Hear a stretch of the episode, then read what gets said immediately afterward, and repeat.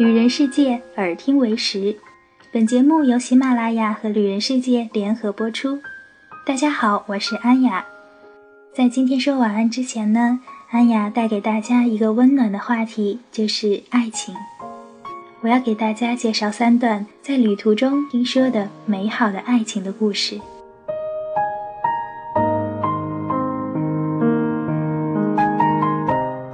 第一段故事来自于阿根廷。一个二十一岁的小伙子，在一次天主教的教会活动中呢，遇见了自己梦中的姑娘，他就暗暗的发誓，一定要将姑娘拥入怀里，好好的守护她一辈子。小伙子风趣幽默，外表帅气，有着拉丁人的热情和浪漫。在长期的热烈追求中，终于他获得了姑娘的芳心，抱得美人归。相恋四年。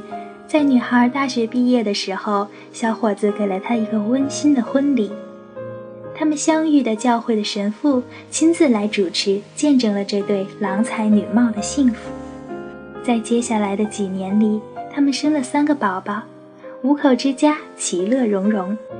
一晃就是九年，一家人在阿根廷北部旅行，被美丽的田园风光打动。毅然决然地放弃了大城市条件优越却压力繁重的生活，在北部城市的郊区山清水秀的原野当中，买下了一栋带着院子的乡间小楼，从此过上了采菊东篱下，悠然见南山的田园生活。在自家园中养鸡、种菜、打井取水，家中没有 WiFi，没有大城市的繁忙与喧嚣。夫妇二人虽然仍然继续本职工作。但是远不如以前的繁忙，很多时间会全家出去踏青，彼此的初恋深情二十五年，繁华之后过着悠闲而平静的生活。这样的爱情神话是以享乐为主的拉丁民族中少见的。你有想过吗？也许你身边的女神，并不需要豪宅名车，不需要名牌包包，不需要钻戒首饰呢。也许她只想。在世外桃源中，过着宁静又悠闲的生活，与他相爱的人相守一生。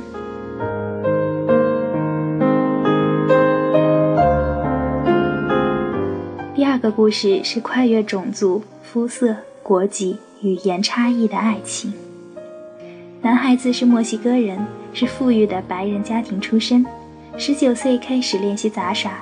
毕业后成了职业的杂耍表演者。女孩子是多巴哥人，性格非常的甜美，拥有印度、非洲多国的血统，身材婀娜，笑起来就像加勒比海的黑珍珠般闪耀着光芒。她学习服装设计，又是一名舞蹈演员和老师。四年前，男孩背包开始周游拉丁美洲，沿路靠杂耍表演来筹集旅费，刚好旅行到了女孩所在的城市。在一次表演中，他邂逅了这个美丽的当地女孩。共同的表演经历，共同的兴趣爱好，充满异国情调的吸引力，再加上加勒比海的阳光催化剂，爱情来得太快，席卷了他们年轻的心。一个月后的签证很快就到期了，男孩不得不踏上背包环游拉美的路线。这段浪漫的爱情何去何从？是不是以分手来收场呢？但是男孩告诉女孩说：“给我一段时间吧，我把事情处理好会回来的。”如果他们走到了一起，他们面临的实际情况是这样的：男孩在墨西哥是表演团的骨干，即使不做杂耍，家境优越的他也不用担心未来的发展；而女孩还在读书，走不开。墨西哥是西语的国家，但是女孩所在的地区是英语国家，男孩的英语只会基础的对话。无法用来找工作，而女孩只会说简单的西班牙语单词。当然，不同国家长大，文化习俗都不同。如果两个人真的走到一起，需要克服的不仅仅是这些差异。可是，这些需要面对的困难，在伟大的爱情面前，又算得了什么呢？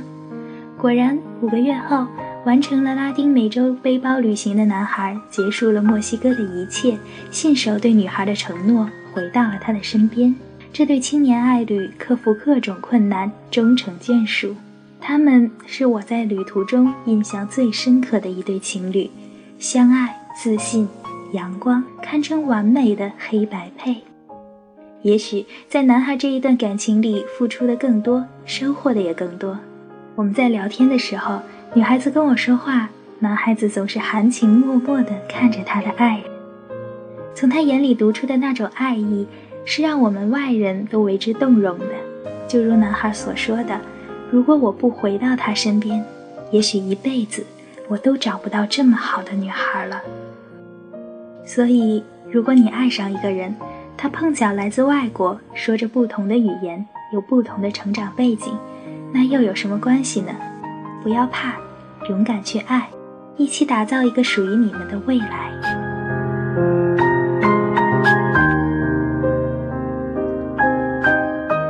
第三段故事在坦桑尼亚乞力马扎罗山下的一个小城，一个男孩说：“我将用五十头羊把你娶回家。”其实这个故事当中到底用了多少只羊，我并不知道。我只是听说，越美的姑娘就要用越多的家畜去当彩礼。其实用的是不是羊，我也不知道。只是遇到男主人公的时候，他的皮卡车上正载着一只羊。我和我的朋友在一起，从非洲的肯尼亚开始，一路搭车，途经坦桑尼亚、赞比亚、莫桑比克，最终到达南非，八千多公里。两个月，六十二辆车，没有任何的安全问题，还见证了非洲人民的传奇故事，这也成就了我自己的一个旅行的传奇。这个故事的主人公是个坦桑尼亚人，他是一位道路的工程师，也是给我们顺风车的车主之一，也是最好的一位。他好到什么程度呢？在上车聊天，确定车主善良友好之后呢，我们受到他的邀请。我们两个女孩子就住在了他家，一起过了圣诞节。在那里，我们遇到了他的太太和两个调皮可爱的小宝贝儿，见证了他们一家幸福的生活。男主人公说，当年家里给他介绍姑娘时，他一眼就相中了这个体态丰满、笑容可掬的姑娘。送彩礼，娶过门，然后在乞力马扎罗的山脚下共同筑起了爱的小家。生下宝宝后。原本丰满的身体变得更加丰腴，可是男主人对女主人的爱有增无减。在非洲人的普遍观念里，以胖为美。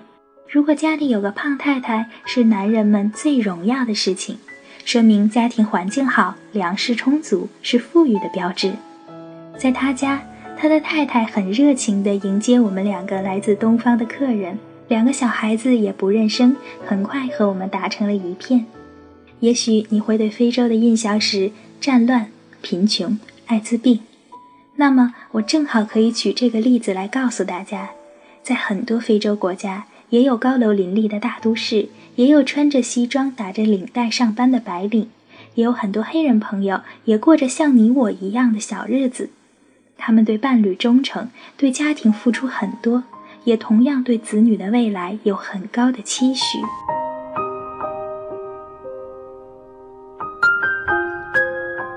我在想，我们深爱一个人的时候，也许会想，他就是我一生的挚爱。那么，请用一辈子来证明。有很多人问过我这样一个问题：你旅行的意义是什么呢？其实，我可以给一个很浪漫的答案：兜兜转转了大半个世界，只为了寻找生命中那个他。在遇到他之前。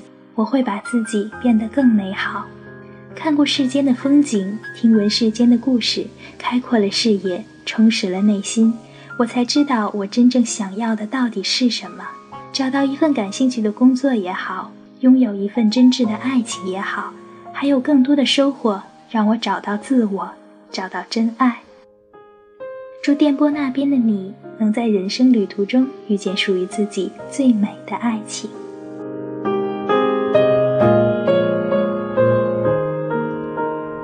这期节目当中的三段故事呢，来源于公众号“身行一百国”。故事的见证者叫邓深，一个自己走了一百个国家的姑娘。如果你想认识她，可以加她的微信公众号，也可以直接留言给我。微信公众号已经写在了这期节目的下方。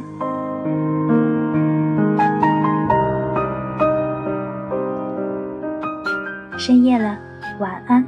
好梦。